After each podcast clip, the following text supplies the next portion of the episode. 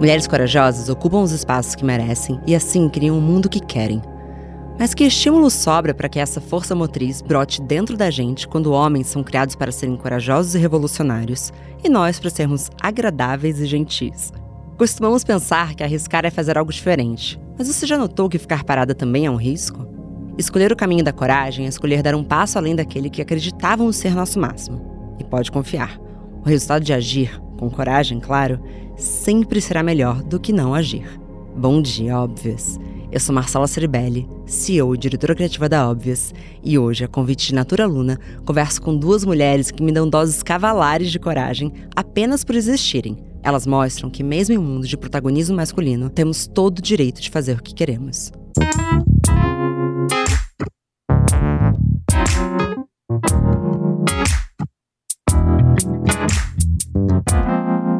Bom dia, óbvias! Medo é uma reação inconsciente, impensada, instintiva. Coragem é uma decisão, profunda, potente, transformadora. Se estamos dispostos a ir atrás de ocupar os lugares que queremos e merecemos, é preciso coragem para encarar de frente a realidade, as nossas inseguranças e todos os desafios que com certeza estarão pelo caminho. Bateu um medo aí? Aqui também. Mas não ouve essa voz sabotadora e vai com coragem. Natura Luna vai com você.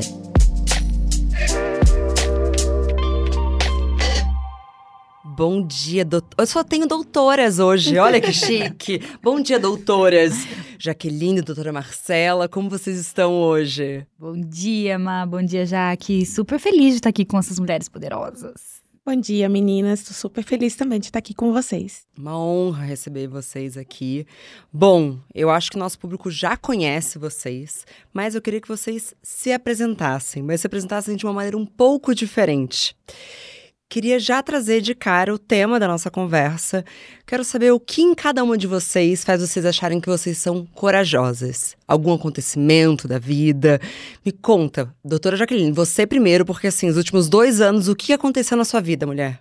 Realmente, assim, mudou completamente. Não estava nem um pouco esperando na expectativa e virou de cabeça para baixo, literalmente falando. Mas de um modo positivo. Então, eu fico feliz com tudo que aconteceu né? Fico triste porque foi num momento pandêmico que a gente sabe que, infelizmente, muitas vidas foram perdidas, mas também entendo que, é, dentro desse contexto, o nosso papel como cientista realmente foi crucial.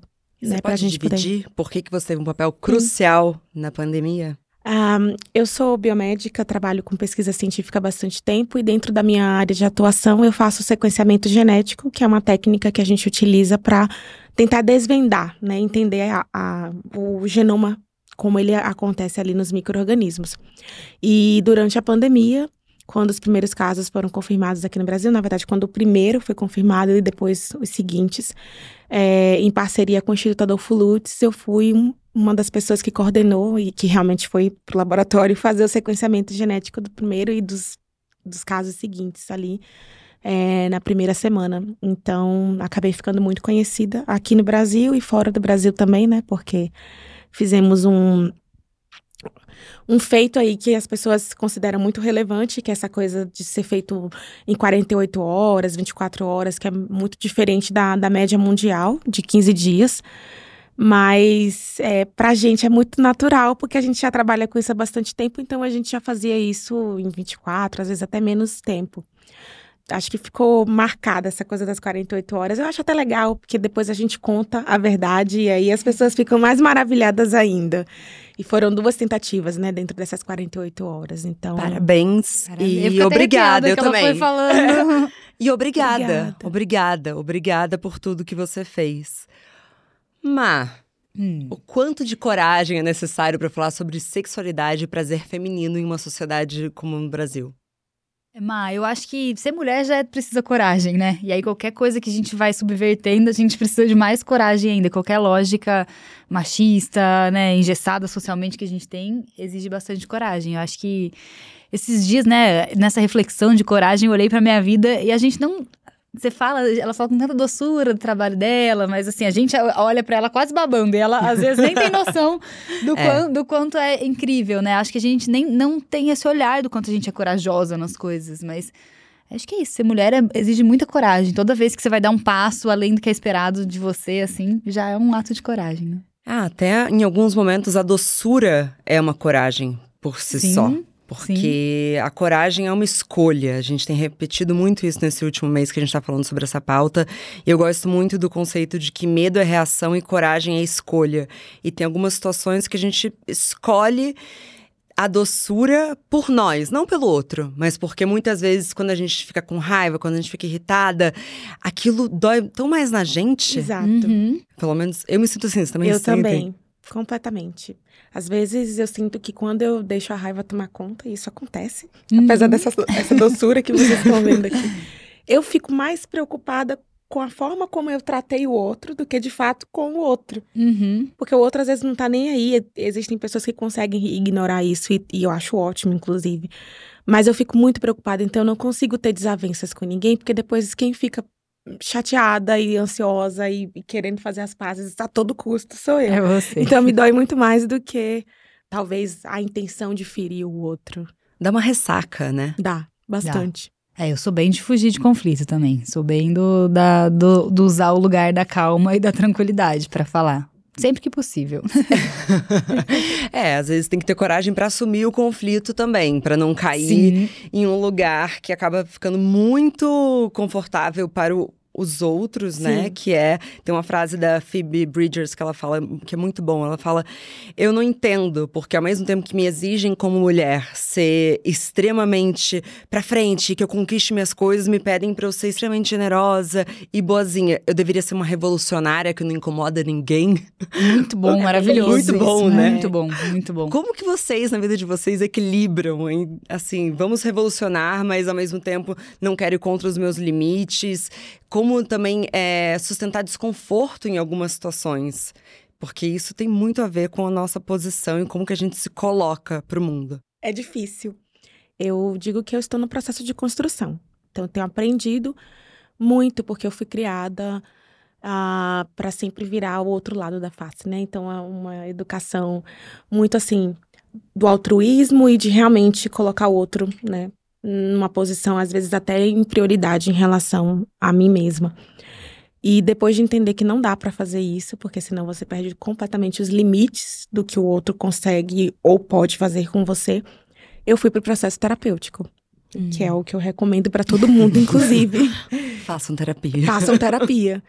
E dentro do processo terapêutico, eu comecei justamente com essa queixa de impor limites para que eu pudesse respirar um pouco e não ser tão machucada pelas pessoas. E a partir daí você vai descobrindo que, na verdade, você consegue se empoderar muito além do simplesmente dizer não, eu não posso. Né? São atitudes, são comportamentos de pessoas que você. Muitas vezes você nem precisa dizer para a pessoa, você só se afasta. Você só impõe o teu limite de forma silenciosa.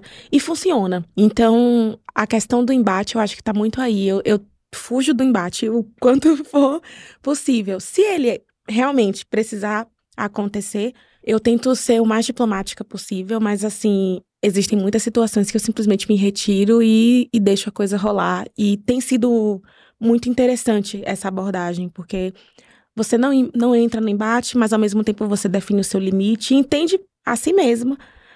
Enfim, tá funcionando. Até o momento tá funcionando, então a gente vai seguindo, né? É, eu com imagino isso. até que faz parte desse mercado de trabalho, Bastante. como mulher, ter que saber se colocar e confiar no que você mesmo está falando. Exato.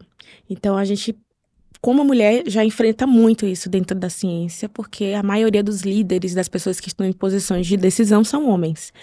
Então aí entra toda uma questão, não apenas de você é, provar que você tem capacidade, que você tá ali porque você tem mérito para aquilo, não que eu acredite em meritocracia, mas eu realmente acho que quando você tá dentro de uma área e você mostra um resultado ou você toma uma determinada decisão, foi dentro da ciência é baseada em experimentos. Você Sim, não tá ali sim. falando de cabeça. E mesmo assim a gente às vezes ainda é desacreditada pelo fato de ser mulher. Isso é, é tosco assim, eu diria. Então é, é muito complicado. E às vezes você precisa realmente engrossar o pescocinho, levantar a cabeça e bater pé firme e dizer, olha, essa não é a minha opinião. Isso aqui é o resultado de um estudo, é o resultado de uma metodologia que você, inclusive, conhece muito bem, então não dá para ignorar. É só ler. Mas mesmo se for uma opinião, não exatamente no caso do seu trabalho, mas acho que é uma armadilha um pouco da sociedade que é, é o plano perfeito. Quando a gente começa a duvidar das coisas que a gente acredita. Sim. Sim. Nossa, ela tava falando e foi passando um filme na minha cabeça, porque eu também fui dessa criação da princesa, né, para um momento de transição muito grande do, do feminismo entrar na minha vida, né, como ideias, enfim, de eu, de eu entender que existia um outro mundo e que não precisava aceitar nada daquilo. E aí gente, todo mundo acho que passa por um momentinho meio radical, do tipo, ah, então agora também eu não, eu não aguento nada, eu quero ver. E aí você vai depois achando qual que é o qual que é o meio termo social para você viver, né, Sim. né, para você encontrar. Mas é essa batalha meio constante do saber quem eu sou. Eu acho que o que me ajudou foi a terapia, no sentido assim, eu sei quem eu sou. Isso foi a coisa mais preciosa para mim. Porque eu saber quem a gente é dá mais segurança pra gente levar as porradas que vão vir, né? Porque você fala. É isso que ela tava falando assim, quando eu sei, por exemplo, dentro do meu trabalho é uma coisa inquestionável, eu estudei aquilo, então não estou inventando, é mais fácil de me defender. Quando é uma opinião, a gente tem que se fortalecer mais ainda, porque para você sustentar hum. só uma opinião, é. você tem que estar tá muito forte naquilo, né? De que você realmente acredita naquilo, porque senão você é facilmente desacreditada. E a gente se questiona real, né? Será que eu tô doida? Acho que do, doida foi, a, louca foi a palavra que eu mais escutei nesse momento meu de, de começar a me impor e que eu mudei com as pessoas, porque era aquilo, eu era sempre a pessoa que ficava constrangida no ambiente, com a piada, com a fala, né, com, com desacreditar. Eu que ficava quietinha, constrangida e, e, segurava a barra ali. E aí chegou um momento que eu comecei a constranger de volta, né? Comecei a falar, não, não gostei, não entendi. Não... E aí virou a louca, né? Ah, essa menina louca, essa mulher não sei o quê. A chata. A chata, a louca. Mas é muito verdade. Irritante, mimimi, tudo e que claro, a gente já sabe. eu acho que não dá pra gente falar que são todos os homens, todas as mulheres, não entrando numa binariedade de gênero também. Mas eu acho que é muito mais comum uma mulher falar, ah, então será que eu sou louca por estar pensando isso? Uhum. É, acho que tem uma habilidade de uma sociedade masculina de acreditar na própria voz e nos sentimentos. Sim. E eu trouxe, inclusive, uma pesquisa para vocês que está no meu livro, que eu acho genial, que é de 2017, da revista Science, que eles perguntaram para crianças de 4 a 5 anos quem eles achavam que eram os mais inteligentes daquela sala, nos Estados Unidos. Aí eu já imagino umas crianças bonitinhas. e eles falavam, ah, essa menina, esse menino, essa menina, esse menino. A partir dos 6 anos de idade, tanto os meninos quanto as meninas só falavam que eram meninos. Só eles são os uhum. brilhantes. E eu fico muito paralisada nessa pesquisa, me perguntando: um, primeiro porque eu tenho um irmão gêmeo homem, então eu sei quais eram os adjetivos que usavam pro meu irmão. Então, como ele é corajoso, como ele é do esporte. Eu sei também os esportes que falavam que ele tinha para fazer e quais que eu deveria fazer. Balé? Exato. que já é uma coisa de não, não se arriscar, né? É. Por sorte, tive uma criação que minha mãe colocava os dois nos meios dos esportes, entendeu? Foi uma sorte. Mas eu queria saber um pouco de vocês, assim, nessa criação e também como vocês veem os papéis de gênero ainda na infância, como vão, vai construir a nossa reação e até do quanto a gente vai ser corajosa ou mais medrosa perante a vida. Porque medo paralisa. Eu lembro de um vídeo que eu vi recente de uma mãe falando que. Acho que a, a, a, era uma menina, a filhinha dela, mas ela não vestia exatamente dentro de padrão de gênero. Cada dia tava de um jeito, não tinha brinco, nada. Então, às vezes, quando tava com uma roupa que parecia mais masculina, os adjetivos. Ela era uma nenê, tipo de um ano, sei lá. Os adjetivos que as pessoas usavam para elogiar já era tipo, que corajoso que você é. Mentira. é. Enquanto quando ela tava de vestidinho, era sempre como é linda, que princesa. Então ela tava falando como assim, desde bebê, né? Você já vai recebendo isso do mundo. Sim. Né? Essa, essa chavinha, esses, esses conceitos de gênero já vão sendo colocados desde a barriga, né, gente? Desde que você fez ultrassom e falou é menino ou é menina, meio que já tem uma expectativa ali que vai sendo alimentada diariamente. E pra gente, eu acho que cabe esse lugar, né? Da doçura, da passividade, do servir, né? Do, do mediar situações, né? Quase como se fosse. Usam uma coisa que talvez até seja uma. Poderia ser uma habilidade de qualquer pessoa, né? Mas como se fosse imposto, né, pra gente esse sentido de que a gente vai resolver os problemas e que a gente aguenta mais as situações, né? Tem uma inteligência emocional Exato. maior. A quantidade de amiga minha que tem filho e se divorciou recentemente e falou que tá adorando ser mãe de apenas um ser humano.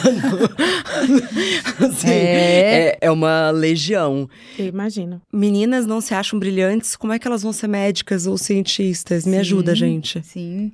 Você trouxe essa pesquisa e eu vou reforçar com uma outra que a Unesco também traz, que é justamente isso. Nessa fase, é a fase em que as meninas são desacreditadas.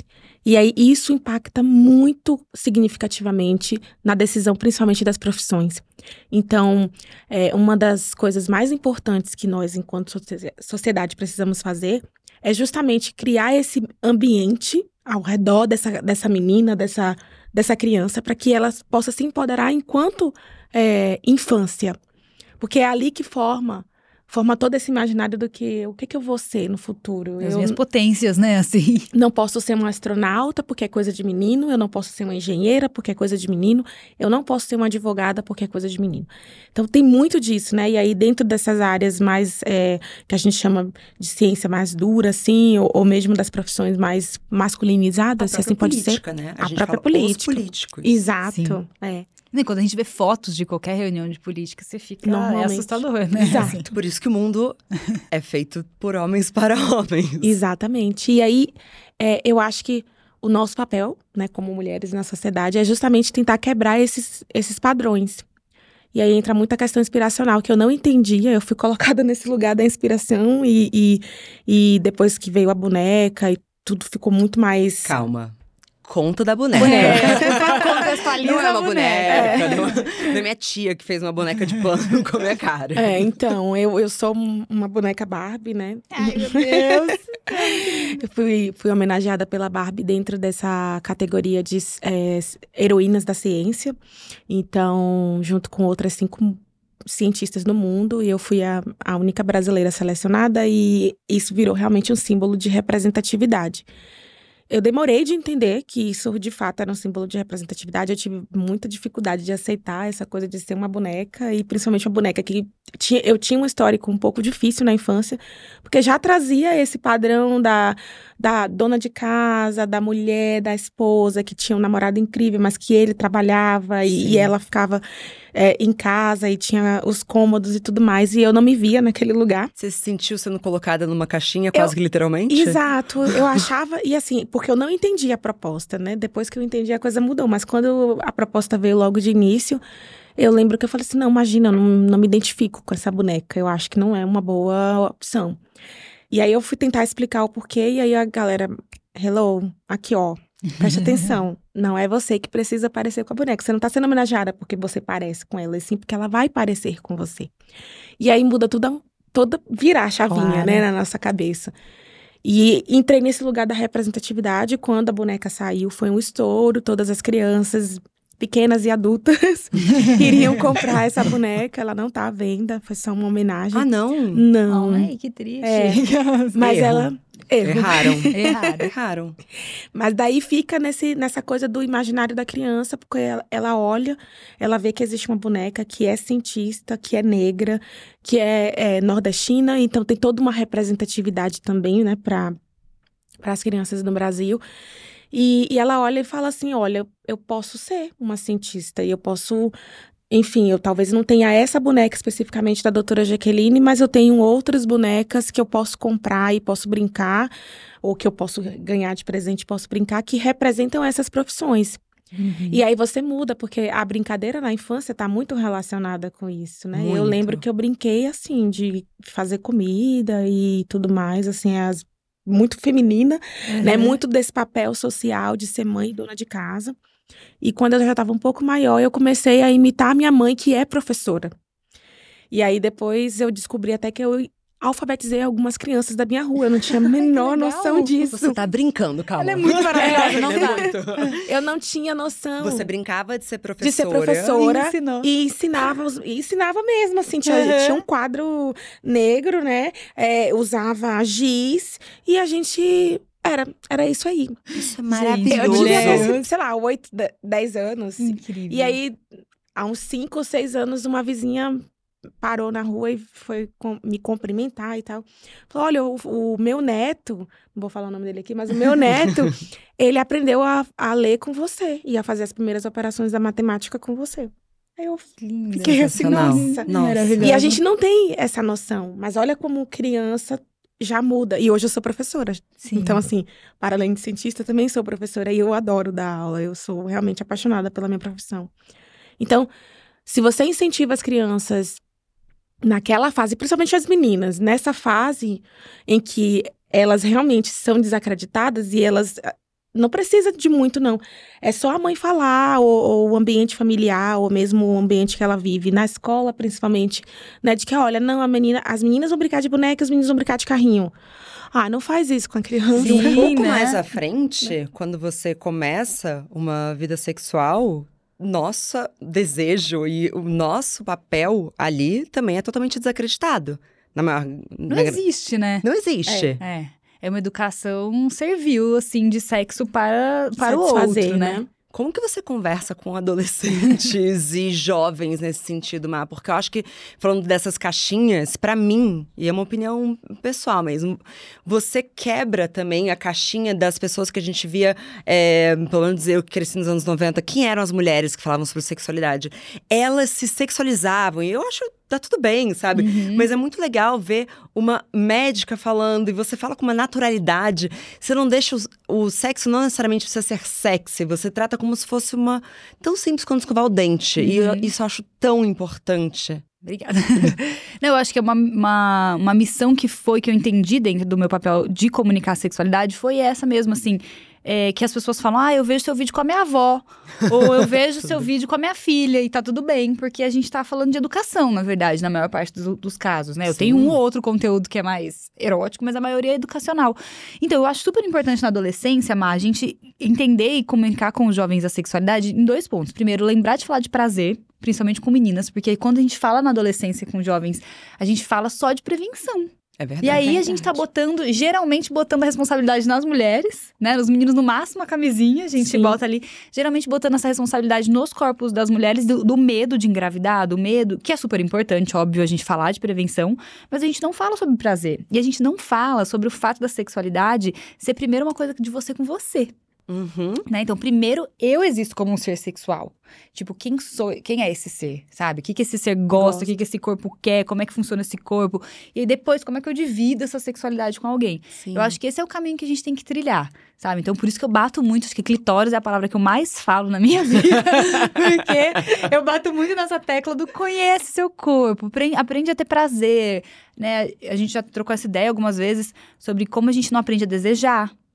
Né? Então, tipo assim, quando eu me entendi, né, já bem mais velha adulta, como um ser sexual individual, né, não à disposição do outro, eu não sabia o que eu desejava. O que, que era minha fantasia? Que tem tudo a ver com o autoconhecimento que a gente estava Sim. falando. O Sim. autoconhecimento, ele liberta. Porque se você chega pra se relacionar com outro, sexualmente ou não, e você não sabe quem você é, você fica muito suscetível. Eu não lembro quem me falou isso, mas eu achei uma analogia boa, que muitas vezes nos relacionamentos é bom que seja um carrinho com dois volantes. E o volante é o autoconhecimento. Então, se só um sabe o que quer, quem é, o outro vai te levar. Sim, sabe? vai te levar, exato. Você não sabe nem o que, como dizer não. Né? Você não sabe nem o que você não gosta, você não se conhece. Exato. né? Você não sabe limites. É, às vezes você se vê moldado uma vida inteira por uma pessoa. E aí, em algum momento dentro do relacionamento, ou quando você sai desse relacionamento, você fica com esse. Com essa lacuna do tipo, quem sou eu sem essa pessoa? Sim, É, mas em casamentos tradicionais, Brasil, uma mulher que sabe quem ela é e não vai sugar a personalidade do marido, é tida como uma mulher difícil. Vocês já foram tidas como mulheres difíceis? Sempre. Sim. Sempre? Sempre. é porque eu acho que eu sempre fui muito altiva. Eu sempre, nesse aspecto do relacionamento, eu sempre consegui deixar muito claro qual era a minha, a minha posição.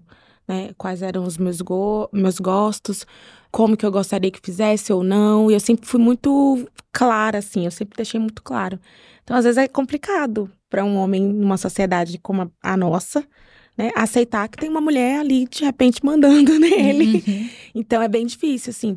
E aí eu acho que eu, eu, eu, eu li recentemente em dois lugares diferentes. Eu achei muito. Eu tenho essa coisa, né? Eu acho que quando o universo quer nos falar algo, a gente vai, enfim, concatenando em vários lugares. E dizia assim: que normalmente nós somos consideradas difíceis quando a gente não é fácil de enganar. Uhum. Uau. E eu, eu achei que é, é bem isso, assim. É muito fácil você dizer que alguém é difícil quando você não consegue enganá-lo. Ou manipular. ou né? manipular. Então, eu sempre fui tida como uma, uma mulher difícil. Estou solteira até agora. não é à toa. Não é à O toa. pior é que ela foi falando assim, quando uma mulher é, se conhece dentro do relacionamento, eu, eu pensei que você ia concluir com ela divorcia. Não, a gente pode ir pra essa linha também. Acho que tem muito relacionamento que aqui, acaba isso- quando a mulher começa a terapia. Essa é a minha história. Essa é a sua É, história? Sim, a- o meu relacionamento, eu tive um relacionamento super longo e essa fala, eu comecei muito novinha, então eu não sabia nada que eu era da vida, né? Quão Tipo, novinha? Tinha 18 anos, 17 Uau, para 18 anos. muito é. novinha. E a gente ficou 12 anos juntos. Então, tipo, do- dos 18 para uma mulher de quase 30, né? São muitas, de- muitas mudanças, né, na vida. Então eu comecei, eu era dócil, boazinha, moldada, né? Durante muitos anos eu fui essa pessoa. E aí, em algum momento, essa chavinha foi mudando e eu fui virando difícil. E eu lembro de escutar isso, mas você não é mais aquela pessoa que eu conheci. Ou você acha que alguém vai te querer desse jeito? Que alguém vai te Nossa. aceitar desse jeito? Que alguém. Né? Então, eu lembro que isso foi uma, uma chavinha muito. Muito clara, assim, na, na minha vida. E aí eu Sim. comecei a fazer terapia e aí desandou mais ainda. E são esses comentários que moram na nossa cabeça, às vezes sem pagar nenhum aluguel. É, eu lembro que desde nova eu falava desse jeito que eu falo agora. Então, imagina uma menina de 10 anos com a mãozinha assim, sabe? Assim, é meu jeito. E eu lembro que tinham familiares que falavam: olha como ela é mitidinha falando. Ai, toda mitidinha. Olha, Marcela é toda mitidinha. E, e eu fui me silenciando. Muito, Sim. porque eu, eu detestava isso. E eu demorei muito a falar, não, pera, é o jeito que eu falo. Eu tenho talvez uma loucura. Como é que fala isso? Oratória? Dicção. Uma dicção. Fui, tenho essa Uhum. dicção, não é por mal, não tô querendo. É, eu falei, não, calma. O que disseram que era um possível defeito, talvez seja um poder que eu tenho. Exatamente. Que Que, quem sabe abafaram, posso fazer né? um podcast. e eu queria saber é, quando que vocês começaram a conseguir diferenciar, ou se vocês já conseguem diferenciar conselhos do que vocês realmente querem fazer. Me explico. Porque eu acho que é muito comum é, a gente ter momentos de decisão na nossa vida, aí a gente aciona 40 pessoas, pede opinião para cinco amigas, três familiares, joga um tarô, sabe assim? E depois se arrepende até. Aí depois se arrepende. Porque no fundo, Você já sabe o que você sabe. quer. A primeira coisa que você, É, quer, geralmente já- é, é já ela, é. né? Que, que deveria ser, assim. A É. primeira decisão que você tomou. Vocês conseguem não acionar os outros, ter coragem pra tomar decisões sozinhas hoje? Às vezes Muito eu pouco. aciono. É, às vezes eu aciono ainda, mas. Sabe uma coisa que, que me ajudou muito? O reality, né? Porque quando você sai, você sai com um monte de gente querendo construir o que eles acham que você devia ser, Aham. sabe? Assim, então você sai, um monte de gente te viu e criou uma expectativa, e aí eles querem que você siga aquela narrativa. E quando eu saí, eu falei: não, não, não. Essa armadilha de novo não, porque eu já vivi uma vida assim. De novo, não vai ter gente falando exatamente como eu tenho que ser. Então foi um momento muito bom de, de me olhar e falar, cara, eu, eu quero isso. Custe o que custar, sabe? Eu quero ser assim, eu quero. Tanto que quando eu saí, eu era super desaconselhada. a Falar de sexualidade. O povo falava, as marcas não não vão querer trabalhar com uma pessoa que fala de sexualidade na internet. Eu, mas é, é minha missão de vida, sabe? Assim, eu Eu já falava antes. Sim, não, não, não, tem, não existe. É o que eu nasci pra fazer. Eu sinto isso, que é uma coisa que me motiva, que me deixa feliz. Então, não só isso, mas tudo, né? Com quem você vai se relacionar, como que você vai se, se vestir. Eu falei, não. Eu falei, olha, custe o que custar. Se, se der, der tudo errado, não, porque isso seria dar tudo certo, né? Eu vou morar em Caraíva e não vou trabalhar com internet. Eu não quero nem saber, problema de vocês, eu vou fazer o que eu quiser. Então eu consegui construir um pouco mais, assim, e parar um pouco de, de ficar ouvindo tanto as pessoas. Mas hoje, assim, eu ainda aciono para algumas coisas. Quando dá medo, eu acho que a gente aciona, né? Quando a gente tem uma decisão que a gente sabe que vai mudar muitas coisas na nossa vida, acho que a gente fica meio querendo que os outros. Dê- Validem, validem né? ou invalidem pra gente se se apegar no medo e, e fugir daquela, daquela mudança, sabe? Isso, porque também tem um pouco, não, eu acho que é porque eu não tô pronta. É. Eu adoro fazer isso. eu, eu adoro me convencer das coisas. Não, eu acho que eu não vou pegar esse trabalho, porque eu tô com tempo. Na verdade, eu tô morrendo de medo de pegar o trabalho e fazer errado, sabe? sim. Tem um pouco de uma autossabotagem que a Sim, gente precisa, né, sair desse lugar. Eu normalmente aciono. É muito. Eu só. Pô, vamos lá. Tentar separar aqui, né? Porque eu tenho que tomar muitas decisões no meu trabalho, e aí é, é como se fosse um ambiente ali, é, é uma área que eu domino, então pra mim é muito tranquilo. Eu papar, não, eu acho que é isso, vamos fazer de tal forma. Mas aí quando se trata da vida pessoal, nossa. Você ainda tem. Ah, eu, eu quero fazer reunião, aí eu marco um almoço e aí a gente senta e eu falo, amiga, então, o que eu queria te falar é que eu tô pensando em fazer tal e tal coisa, o que que você acha? E aí, sempre vem aquela expectativa do outro validar o que eu já quero. Uhum. Eu sei o que eu quero. Mas aí, se os outros validam, aí eu fico mais segura. E se eu começo a ter um, umas opiniões um pouco contrárias, aí eu já fico. Bom, mas eu quero muito, mas fulano não vai aprovar. E aí entra um- uma outra, um Aí você vai outro perguntando looping. só pra quem você acha É. que concorda. No final eu já vou tomar a decisão. Quem vai eu só falar exatamente o que eu o que eu quero quero ouvir? ouvir. Nossa, a Luísa, minha mulher, fala: pra que você pergunta se você vai fazer o que você quer? É verdade. Eu vou fazer eu o que eu quero que é só pra ter essa, essa validação, essa opinião do outro, ou às vezes até pra se preparar, porque quando eu tenho muito disso, assim, a opinião dos meus amigos, ela vale os meus verdadeiros amigos, né? Que a gente tem um milhão de amigos, mas a gente sabe com quem a gente conta. E os meus amigos que eu ponho numa mão, que eu conto numa mão, realmente a opinião deles conta pra mim. Sim. Então, às vezes eu tô decidida a fazer algo, mas saber que eles não aprovam já me prepara para os próximos passos, né? Sim. Porque depois você vai ter que sustentar aquela decisão. Sim. E é difícil, às vezes. Às vezes é bem difícil sustentar uma decisão, principalmente com seus amigos. Porque eu tenho amigos que não, não têm cerimônia de falar, eu te avisei. E eu Sou gosto eu, disso. infelizmente, é, eu sou assim. Eu gosto. Mas eu sempre falo, olha, eu tô aqui com bote salva-vidas e tudo. Te ajudo. no que Um dia uma amiga minha voltou com um cara e tal, e aí ela falou: Nossa, eu tô constrangida com você, Marcela. Eu falei: Não, não fica constrangida, porque eu, se, se isso é o Titanic, eu tenho um- sempre um bote e eu tô aqui pronta pra te levar. Eu não quero jamais que você se distancie de mim por medo de se decepcionar, mas eu estou te avisando. É uma cagada, esse navio vai naufragar. Mas eu tô com o bote aqui pronta, assim, e você tem preferência. Titanic foi um péssimo exemplo, né? Teve gente que nos socorreu. Mas vocês entenderam. Mas, sim. Entendemos a É analogia. E tem uma dica muito boa, prática, que é meio engraçada. Que é você jogar uma moeda, tipo um cara coroa, e aí você não toma baseado em qual face caiu, mas como você se sentiu perante a que caiu. Nossa, isso é bem interessante. É, porque você vai se entendendo. Bom, queria falar um pouco sobre a coragem no coletivo das mulheres. Tem uma frase aqui, inclusive, estava no material de natura que eu achei muito bonito, que a coragem feminina é sempre generosa. Porque quando uma mulher se liberta, ela nunca se liberta sozinha. Ela carrega outras. Como que vocês veem isso no campo de atuação de vocês, mas também na vida pessoal de vocês? Eu acho que ela faz muito sentido pra mim, eu já contei isso pra Má, como, como foi essa mudança na minha vida. Ela veio da minha profissão, né? Veio do, do contato com a humanização do parto. Então, é, foi, foi uma mudança conjunta, que eu não sei se foram elas que me salvaram, eu que mudei a realidade delas, Muito foi tudo bonito, junto, Má. sabe? Então, é, o contato com a humanização do parto me fez despertar pra demanda. Tipo assim, meu Deus, existem mulheres sendo oprimidas num momento muito, muito peculiar. E aí, daí, eu comecei a ver as outras opressões ao meu redor. Então, esse senso de coletividade foi muito forte pra mim nessa passagem, assim. Foi muito intenso, porque eu entendi a necessidade delas pra minha vida, de ver essa realidade, o quanto isso mudou minha vida. A necessidade de eu, de eu estar lá representando elas, de eu estar lá brigando para que garantir aquele parto. A, a- a necessidade de uma equipe que muitas vezes era uma equipe quase 100% feminina no- ali no parto.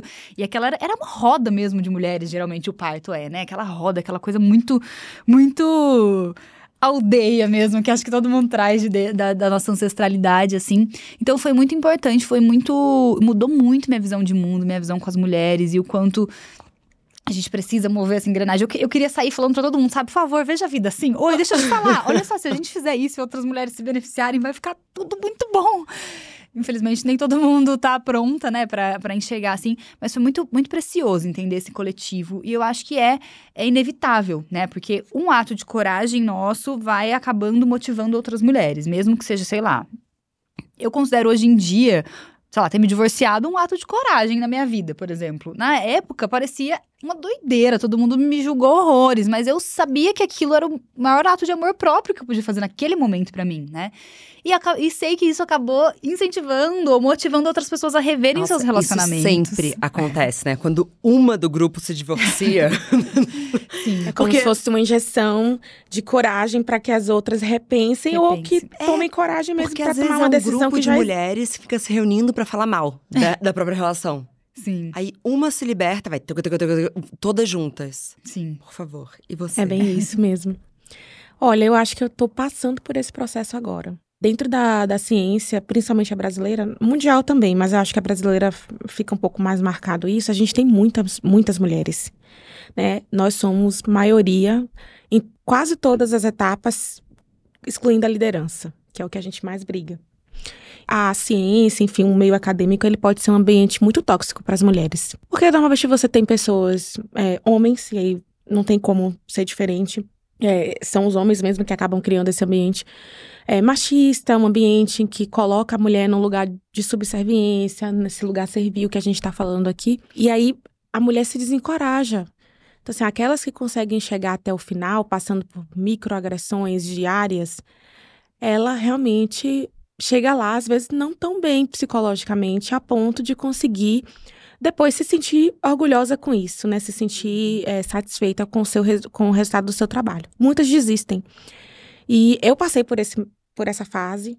É, passei e contei com mulheres para realmente passar por isso. E aí hoje eu olho para trás e eu quero ser diferente. Então hoje eu tenho, eu tenho quatro alunas, na verdade cinco agora, é, e um aluno, mas assim, eu, eu, foco muito nas meninas porque eu quero ser para elas a, a orientadora que eu não tive, né?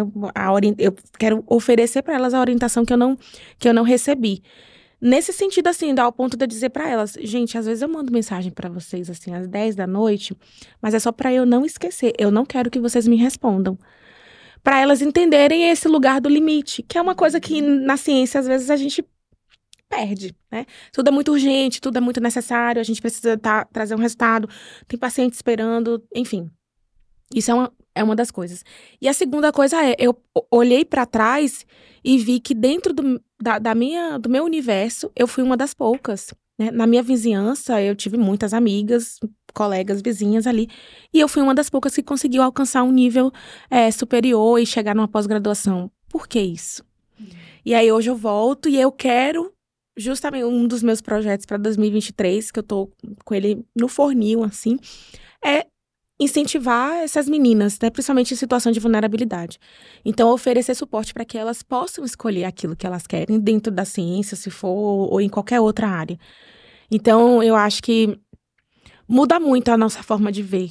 E quando você chega nesse lugar da visibilidade, eu não sei se isso acontece com vocês, porque eu não tinha essa perspectiva na minha vida, aí você sente que você tem um poder que às vezes não é um poder financeiro, às vezes não é um poder é, é, factual, mas você tem o poder de convencer outras pessoas, simplesmente por estar ali, por, por ter a visibilidade, por ter esse lugar de fala.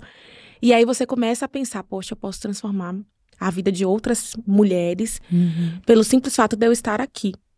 E aí eu tô muito nesse lugar agora, assim, né? De eu queria muito esse final de semana ter encontrado com Lewis Hamilton, por exemplo. eu tenho já um textinho pronto, eu só preciso de dois minutos com ele para pedir um financiamento para esse projeto. Que eu sei que ele vai dar, porque ele é uma pessoa. Até que... quando ele fica no Brasil? Ai, eu não sei. Bom. Hey, Lewis. Que, né? nice. Hi. Hi. mas assim, fazer. eu falo dele. mas é porque realmente eu tenho uma admiração muito grande. Mas poderia ser qualquer, qualquer outra pessoa. Claro. Eu acho que tá nesse lugar de entender que você pode, em algum momento, lançar uma ideia ali que vai mudar a vida de outras. Nossa. Sim. É, Ai, me toca muito. Eu não sei como funciona para você, mas assim, é quase uma missão de vida mesmo para mim hoje.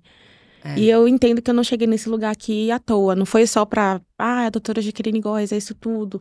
Não, que tal a doutora Jaqueline Góes ser esse, essa pessoa, mas também incentivar e permitir dar oportunidade para que outras meninas cheguem no mesmo lugar, ou mesmo melhor. Eu falo para as minhas alunas, eu quero que vocês sejam melhores do que, do que eu. Uhum. Tem que ficar mais. É apaixonante, né? É. é. Estar perto de mulheres mais jovens. Desde o início desse ano, eu tô junto com a Grow Up, que é uma, enfim, ONG de meninas de política, uhum. de a partir dos 16 anos. E assim, quando eu, inclusive, a gente fez um trabalho que fomos até o TSE. Acho que é bom reforçar, a GURP é a partidária, mas é para lutar para que tenha mais mulheres na política. E eu digo que foram três dias que mudou, assim, completamente a minha visão de mundo e de desejo e do quanto elas acreditam que é possível ter, de fato, uma sociedade é, que pensa nas mulheres em políticas públicas e como elas é, hackearam algumas coisas que pra gente parece, ah, é difícil. Então é muito bonito porque às vezes a gente olha sempre, ah, a, a admiração vem de pessoas mais velhas, mas para mim veio das dessas meninas mais jovens. É, inclusive, as meninas do, do Europeusa Soares, no Rio de Janeiro, elas descobriram como que elas conseguiam dar entrada numa lei para que houvesse dignidade menstrual, é, distribuição de absorventes em escolas públicas. Coisas que pessoas mais velhas falam, não, política é uma coisa chata. Sim. E elas são assim, nossa, elas Aliás, vou puxar isso, até pra gente entrar no bloco final. Hoje, minha fonte de inspiração, de coragem, são essas meninas do Girl Up. Queria saber de que vocês. Lindo. Quem são as mulheres ou meninas que estão inspirando vocês? Achei muito legal que você trouxe isso, porque eu acho muito lindo ver que esse despertar é mais, no, é mais, mais novo hoje em dia, né? Sim. Porque, não sei, pra minha geração, pra nossa geração, acho que a gente tem mais ou menos a mesma idade, né? Eu percebo que o nosso despertar, quase todo mundo veio ali próximo dos 30, né? Foi, é muito recente, foram muitos né? anos é. ali, meio que, por mais que você sentisse um incômodo, você mobilizasse algumas coisinhas, esse despertar mais coletivo mesmo, foi recente, né? A gente tava é. beirando nossos 30. E aí, hoje em dia, você entra no Twitter e elas têm sei lá, 14 anos, 15 anos e já estão lá, tipo assim, brigando pelo que elas acreditam. Eu acho isso muito lindo e que isso poupe elas muito, assim. Olha, a minha fonte de, de inspiração ainda hoje, eu acho que eu me mantenho muito nesse movimento de profissionais da saúde que lutam por dignidade das mulheres dentro da ginecologia, dentro da obstetrícia. Elas sempre foram muito minha fonte de inspiração, porque eu, eu entendo hoje o quanto elas lutaram contra um sistema e lutam ainda Sim. muito engessado, assim, e que coloca elas de louca, perigosa, invalida elas profissionalmente, porque eu passei por isso. Então eu ainda sigo muitas e bebo muito dessa fonte, porque eu vejo um amor muito genuíno ali de garantir dignidade dentro de, desse rolê. Então, hoje essa galera da saúde que ainda tá nesses movimentos me inspira muito, mas a internet tem muitas fontes de inspiração. Você me inspira muito com o seu trabalho, Jaqueline me inspira muito mulheres que eu sigo em geral, eu tento fazer do meu, das minhas redes um lugar bem positivo para mim, de, de inspiracional, e, e, vou buscando. Acho que a gente vai bebendo de várias fontes. Toda vez que eu vejo Sim. uma mulher ousar, sabe, e, e, e, dar a cara contra um sistema que a gente sabe o tanto que tá pronto para machucar a gente, dá aquela, aquela energizada de novo pra gente continuar o nosso trabalho, né? Então acho que hoje é, eu ainda bebo muito dessa fonte das meninas da saúde e tal, mas na internet tem muitas inspirações também. Demais, Mar. E é, você? É, eu vou pegar esse gancho que Marcela trouxe aqui. Dentro da comunidade negra, a gente costuma usar a expressão a base bem forte. Uhum. Que é quando. Que é exatamente isso. Assim, as nossas crianças, elas estão cada vez mais empoderadas. Com certeza não vão sofrer tudo que a gente sofreu, né? para conseguir é, se libertar de muitas dessas amarras. Eu ainda tenho umas, umas inspirações e, e tenho essas fontes de coragem nas pessoas um pouco mais velhas, mas num, num lugar diferente. Né? Eu, eu, sou inspirada por muitas cientistas que estão no meu convívio. E aí eu vou citar aqui duas pessoas. A minha mãe é talvez o meu maior exemplo, assim, porque a minha, a minha meu pai é muito tradicional. Muito careta, vou falar essa palavra aqui. Meu pai é muito careta. E, e, a minha mãe seguiu isso, assim, seguiu aquela regrinha ali por muito tempo, mesmo ela sendo leonina, altiva, super pra frente eu, eu percebo que em algumas coisas ela ainda se trava. E tem coisas bobas, do tipo, meu pai não gosta muito de sair. E aí a minha mãe ficou por muitos anos esperando que meu pai, em algum momento, fosse ter vontade de levá-la no cinema. Ou, sei lá, tirar um final de semana para passar fora, enfim, fazer uma coisa diferente. E aí hoje ela faz tudo isso sozinha, eu acho o máximo. Eles estão uhum. casados ainda, mas ela olha, seu pai não vai, eu vou. e toca, toca, toca, manda bala. Então, minha mãe tá muito nesse lugar, mas aí tem duas é, cientistas, a doutora Esté, que é a minha supervisora, foi minha supervisora durante o pós-doutorado, e hoje eu colaboro com ela, e ela é uma, uma mulher que fala assim: olha, vai, vai e faz. Então, assim, ela não me, não me segura, porque ela poderia, ah, é um talento muito importante, vamos manter aqui no grupo. Não, ela fica doida para que eu já organize minhas coisas. Eu estou montando um laboratório agora, acabei de me tornar pesquisadora de pato, assim, com recurso e tudo mais. Então, ela é essa mulher que, que coloca, vai, faz, olha, vai lá na Bahia, faz as suas coisas lá. Então, ela, ela é muito desse lugar. E a segunda é a, a doutora Valéria, que foi quem viu uma luzinha assim em mim, né? E durante a, a, a correção da minha tese de doutorado. E, e Val, ela fala que eu a inspiro muito. Mas eu, eu falo para ela, eu acho que você me inspira muito mais. Porque eu vi uma pesquisadora que era muito enterrada ali no ambiente acadêmico, sair para poder se conhecer. Então, Val faz dança, ela faz academia, ela faz pilates, ela viaja, ela faz processos terapêuticos, ela agora está aprendendo a fazer leitura de tarô. E aí você Cara, é uma cientista com, sei lá, 30 anos de carreira, se descobrindo se como mulher, se permitindo. E assim, ouvindo críticas. E a gente Sim. sabe que as críticas. A gente sabe, inclusive, de onde as, as críticas vêm. Mas ela falou: olha, eu entrei num caminho aqui de autoconhecimento que não tem como voltar atrás. Não existe possibilidade de eu voltar atrás. E ela continua sendo uma pesquisadora maravilhosa, mas ela está nesse processo tardio, mas eu acho muito válido, de autoconhecimento. Eu sempre falo para ela, Val, você me inspira demais. Ela, imagina, você que me inspira. E aí fica essa, essa rasgação de seda. Mas você trouxe, nossa, eu achei muito lindo o que você trouxe, porque a gente estava falando de coragem, e você trouxe dois exemplos de coragem, que é a coragem de viver, de se permitir. Que às vezes nem é a coragem, talvez, de fazer... Ela é cientista e contribui muito para o mundo, mas o que te inspirou foi a coragem individual dela, de Total. viver. E a gente, nossa, isso é, é uma das coisas mais preciosas, assim, que eu acho que a gente tem que olhar para outras mulheres e incentivar. Que você falou, eu, eu também senti isso com a minha mãe, sabe? Também viveu anos uma, uma coisa e aí um dia falou, eu quero dançar, eu quero viajar, eu quero ir ao teatro. E aí foi viver a vida dela. Sim. E foi um momento que eu mais olhei para ela com respeito e admiração.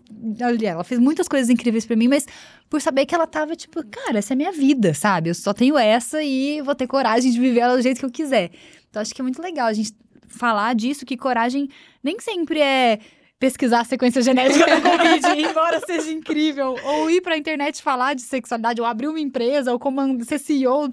Mas às vezes a coragem é a nossa, da nossa vida. E né? até é. coragem para celebrar. Porque Sim. eu acho que a gente que conquista e que tá indo atrás e vejo, somos mulheres ambiciosas e queremos, às vezes a gente tá sempre olhando pro próximo passo. Então, o que, que vem agora? Consegui isso? O que, que vem? E às vezes uma coragem para você, não, calma. Agora eu preciso só comemorar. E aí, só pra eu ser a única que não falou da própria mãe. Olha, eu vi a minha mãe, e isso é muito verdade, porque o episódio que eu gravei com a minha mãe para esse podcast chama sobre medo e coragem. Eu vi minha mãe ser uma mulher que tinha crise de pânico, ela não podia entrar no elevador de tanto medo que ela tinha. Parecia uma mulher que entrou numa catapul catapulta humana. Procure saber, assim. Esportes radicais e...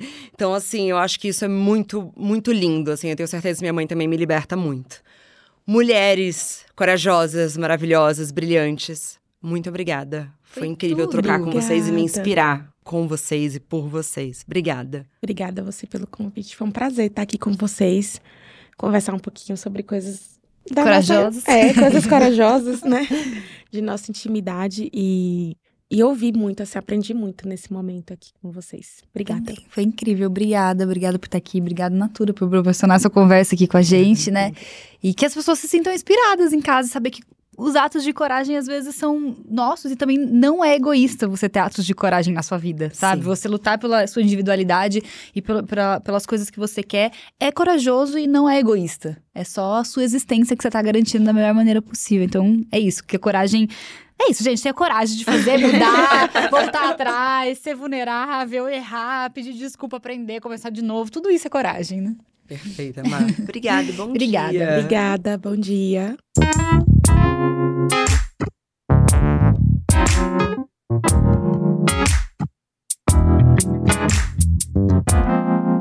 Bom dia, óbvias.